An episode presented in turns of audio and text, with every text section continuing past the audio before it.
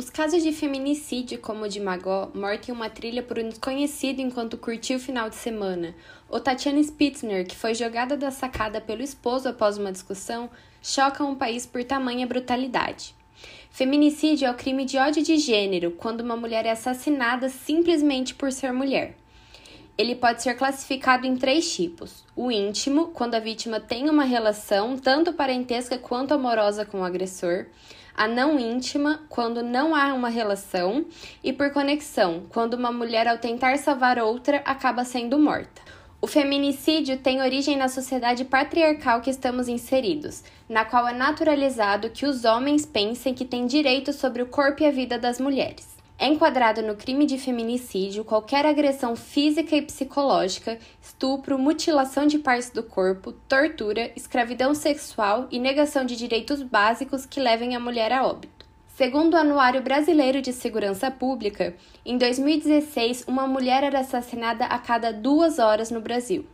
Ainda nesse mesmo ano, a Organização das Nações Unidas publicou um documento na qual relata que o Brasil tem a quinta maior taxa de feminicídio do mundo, de 4,8 para 100 mil mulheres.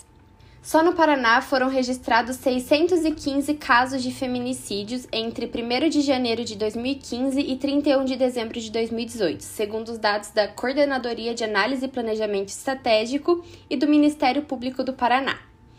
A fim de punir corretamente quem comete o feminicídio, foi sancionada em maio de 2015 pela ex-presidente Dilma Rousseff a Lei do Feminicídio, que alterou o Código Penal, inserindo esse crime como uma modalidade de um homicídio qualificado, quando cometido contra a mulher pela condição de ser mulher. As penas variam de 6 a 30 anos de reclusão. A bacharel em Direito Maria Clara de Paula, que fez seu trabalho de conclusão de curso sobre o feminicídio no Brasil, considera a lei do feminicídio um importante avanço para o Brasil. Abre aspas. É importante porque passamos a dar um nome a uma violência que as mulheres sofrem há anos. E além disso, podemos quantificar corretamente quantas mulheres são mortas em decorrência do seu gênero, e assim enxergar a dimensão do problema para podermos então tomar medidas para corrigi-los. Fecha aspas. Maria Clara conta que a maioria dos casos de feminicídio estudados por ela, o agressor era conhecido da vítima. Abre aspas. O lugar mais perigoso para uma mulher é estar muitas vezes dentro da própria casa, e quem pode machucá-la é justamente aquele que deveria, em tese, ser quem ajuda, apoia e acolhe. Fecha aspas. Ela diz que a posse de armas em residências não é a solução, tendo em vista que a maioria dos casos acontecem dentro da própria casa. Abre aspas. Se os agressores tiverem acesso às armas, o que impede de atirar contra as mulheres? Não vejo como isso ajudaria as vítimas, acho que só facilitaria o cometimento dos crimes por homens. Fecha aspas.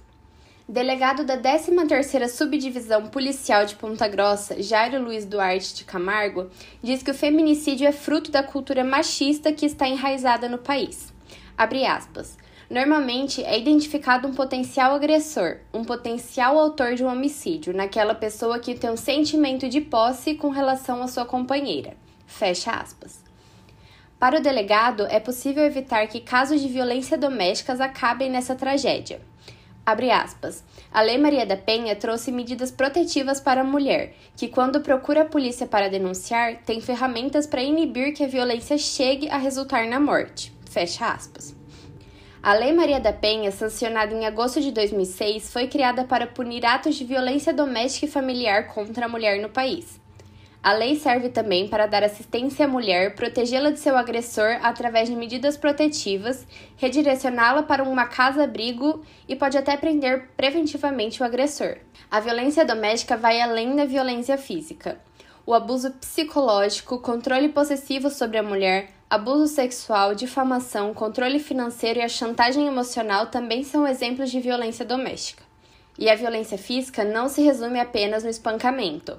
O ato de arremessar objetos na intenção de machucar, sacudir ou segurar com força a mulher também é considerado violência física, segundo o governo federal. A mulher vítima de violência doméstica deve procurar a delegacia da mulher ou qualquer outra delegacia para registrar um boletim de ocorrência contra o agressor. A denúncia também pode ser feita de forma anônima e gratuita pelo número da Central de Atendimento à Mulher 180. Reportagem de Isabela Gobo.